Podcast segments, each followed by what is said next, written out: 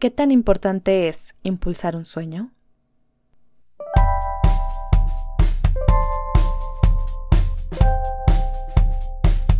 Hola, yo soy Karina.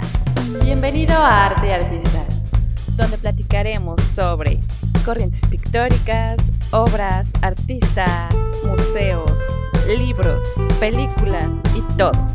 Todo por amor al arte,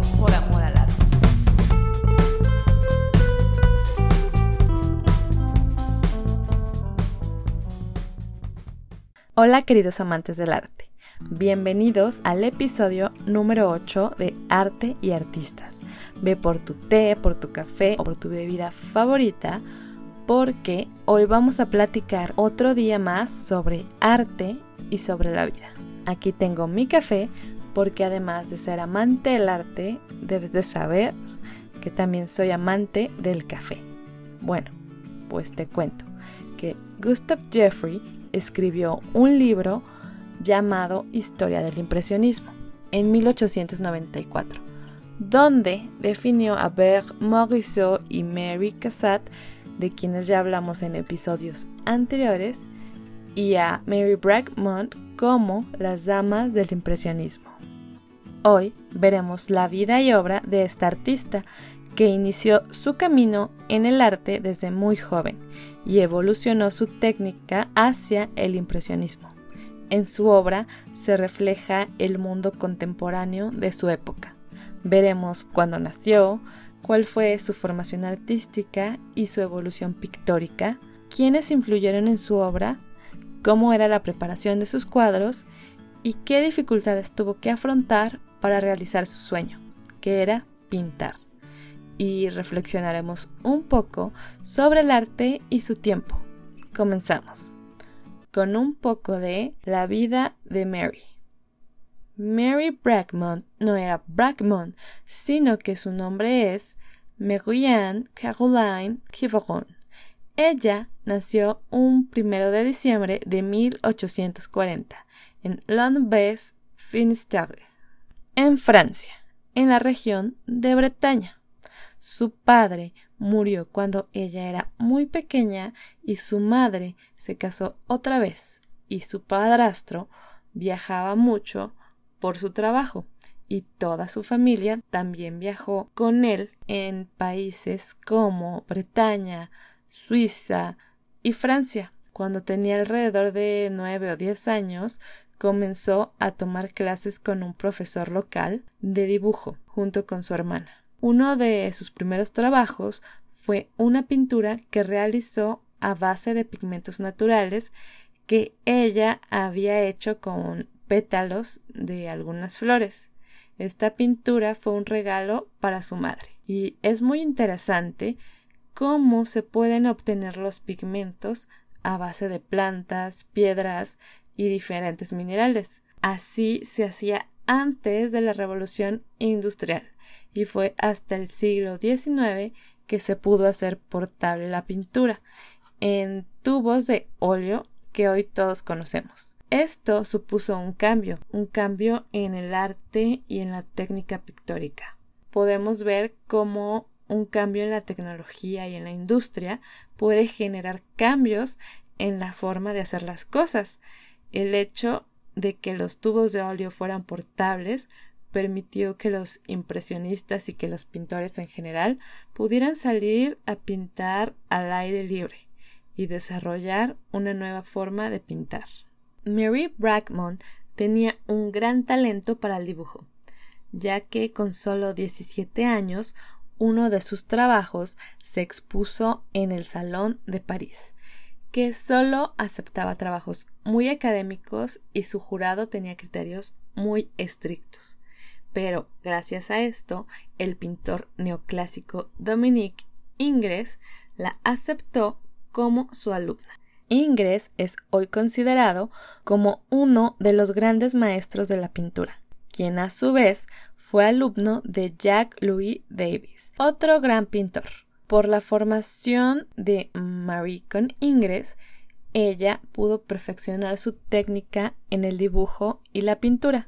Sin embargo, Ingres y en general en esta época, en el siglo XIX, se consideraba que las mujeres no tenían la suficiente habilidad técnica para pintar anatomía humana, por lo que él la animaba a pintar motivos como flores, fruta o naturaleza muerta, y en general no se les enseñaba el dibujo de la figura humana a las mujeres.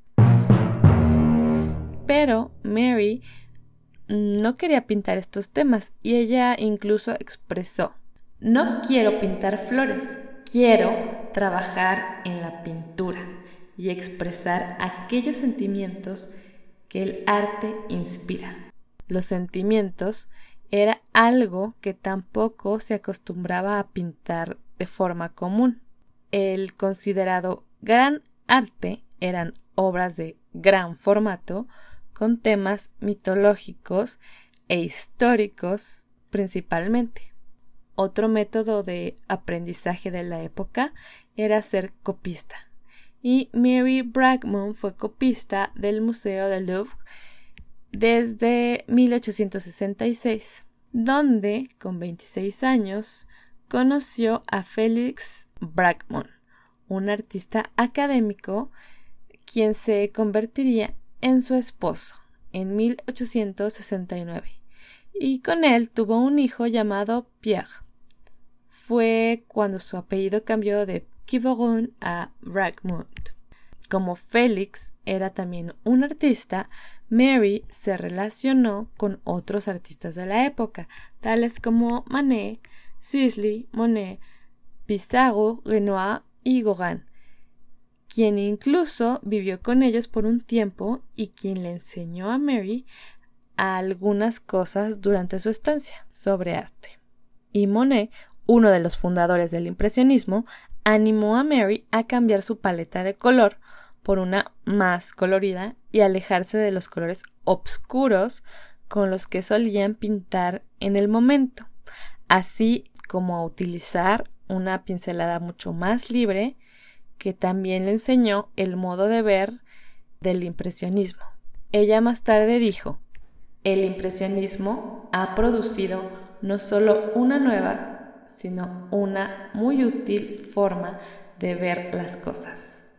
El impresionismo buscaba esto, ver las cosas desde la luz y sus reflejos, con un uso de colores más vivos Incluso los impresionistas eliminaron el uso del color negro y en cambio utilizaban mucho más el color blanco y estos colores vivos de los que estamos hablando, formado por colores más claros y luminosos. Después, cuando ella tenía 33 años aproximadamente, su esposo Félix fue nombrado director artístico de una fábrica de cerámica donde ella participó diseñando algunos productos, lo que amplió su camino artístico incluso como ceramista. Mary recibió encargos de Eugenia de Montijo, quien fue esposa del emperador Napoleón III de Francia, pintando la obra de Cervantes en prisión y también del director general de los museos franceses. Después participó en tres de las exposiciones de los impresionistas en los años de 1879, 1880 y 1886. Sus obras también se expusieron en diversas galerías del país.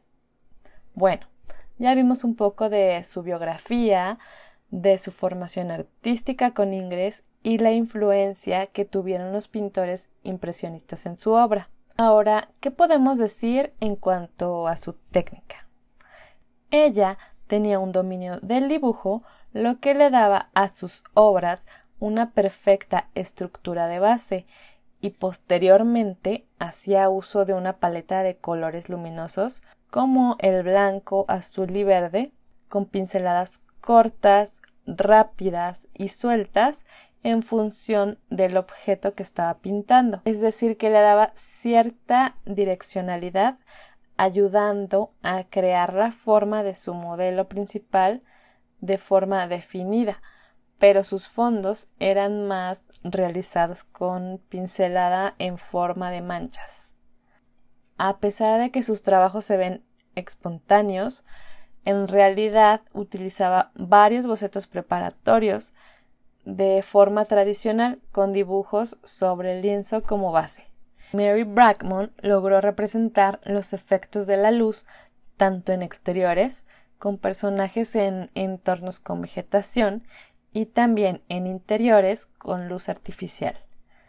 Podía captar perfectamente los pequeños reflejos que matizaban los colores que reflejaban sobre los objetos o modelos representados. Por ejemplo, si el personaje estaba junto al pasto o vegetación verde, podemos ver pequeñas pinceladas verdes también en el rostro o en la ropa de sus modelos. Un claro ejemplo de esto es la obra de Pierre con su tía Lois en el jardín de 1886 o también la obra de La terraza en Serres de 1880 donde el vestido de la modelo es blanco pero no solo es blanco sino que puedes ver los pequeños matices de múltiples colores reflejando la luz solar en los objetos y en las personas. En obras como las de Bajo la lámpara de 1887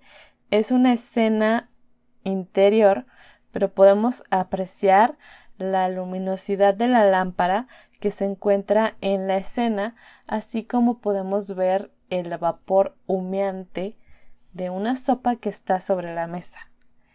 Este es otro efecto que algunos impresionistas buscaban, como Monet. Realizó él una serie de obras con trenes como tema, donde se puede ver el humo de estos trenes saliendo. Bregman pinta a sus personajes viéndote directamente o de perfil, dirigiendo la mirada hacia otra parte. Usaba como modelos a sus conocidos y familiares. Tiene retratos de su hermana, de su hijo, de sus conocidos, como por ejemplo hay un cuadro donde aparece el pintor Sisley y su esposa. Los impresionistas salían también al aire libre a pintar, pero las mujeres pintaban más en el interior de sus casas o jardines. Paréntesis, los impresionistas buscaban además de innovar en la técnica con el uso de color, también salir al aire libre, buscaban representar la vida cotidiana y el mundo moderno que cambiaba ante sus ojos. Siempre el arte es la representación de la realidad, de nuestro presente y evoluciona a la par con nosotros como sociedad. Mary representaba motivos de la vida del siglo XIX. Al igual que en las otras obras impresionistas, podemos ver cómo vestían en esa época, qué actividades hacían en el interior y en el exterior. Podemos ver las actividades en los hogares, en los jardines, así como en la vida común de la época, como en teatros y parques. El ver estas obras es como ir al pasado y verlo todo desde un punto de vista luminoso y nuevo. Ahora Vemos esta obra como bella y hasta decorativa, pero en su momento fue algo que iba contracorriente con la técnica y con los temas. Reflexionando en este punto y con el arte actual, con el arte contemporáneo, donde vemos un objeto de la vida cotidiana en los museos y que ahora no entendemos, no sabemos si después de un siglo las personas lo verán como la gran obra de arte. Porque como dijimos, el arte representa a la sociedad y a su época. Así que antes de rechazar una obra de estas, podemos pensar que estas obras representan a nuestra sociedad, a nuestra sociedad actual. Representa cómo somos, qué actividades hacemos, qué pensamos y qué sentimos, y cómo ahora se rechaza el arte conceptual, el impresionismo también se rechazó en su momento. ¿Qué te hace pensar esto? Es interesante, ¿no? Cómo el arte siempre representa a la sociedad y a su tiempo. Bueno, cerrando este pequeño paréntesis, continuamos con Mary. Ella pudo llegar a ser mejor y a producir más obras, pero ella producía obras dentro de la corriente impresionista, que en su época era una corriente nueva y revolucionaria.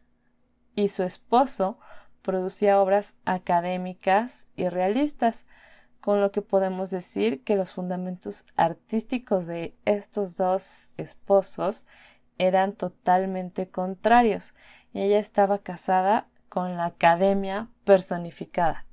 Incluso su esposo en 1900 ganó la medalla de honor en la exposición universal. La academia buscaba una base estricta de dibujo y de pintura, con temas realistas, línea limpia y temas clásicos, por lo que tenían constantes diferencias, lo que llevó a Mary Bragmon primero a dejar de pintar al aire libre, como lo hacían los impresionistas, y solo pintaba en su jardín, pero para la década de 1890 dejó de pintar, lo que me parece lamentable.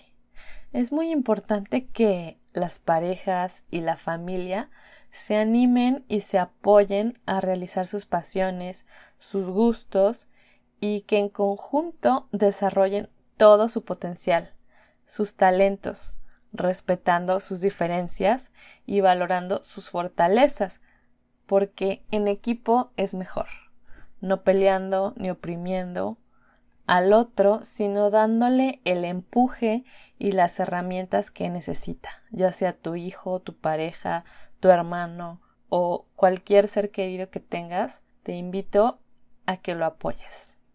Podemos apreciar que Félix Bragmon impulsó a Mary en sus primeros años, pero después no sabemos qué pasó y por qué en lugar de apoyarla hizo lo contrario a tal grado que ella dejase de pintar.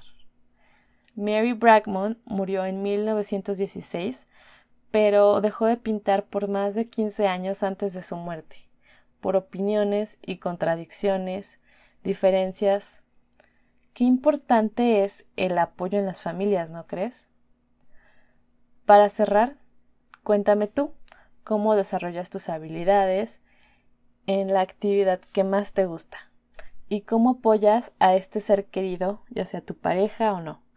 Puede ser familia o amigo.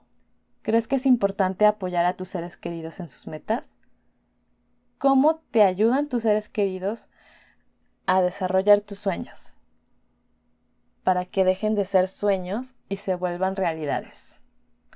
Déjame tu comentario en cualquiera de nuestras plataformas para seguir creando esta gran comunidad artística, donde todos nos apoyemos. Nos vemos en otro episodio de Arte y Artistas. Hasta pronto.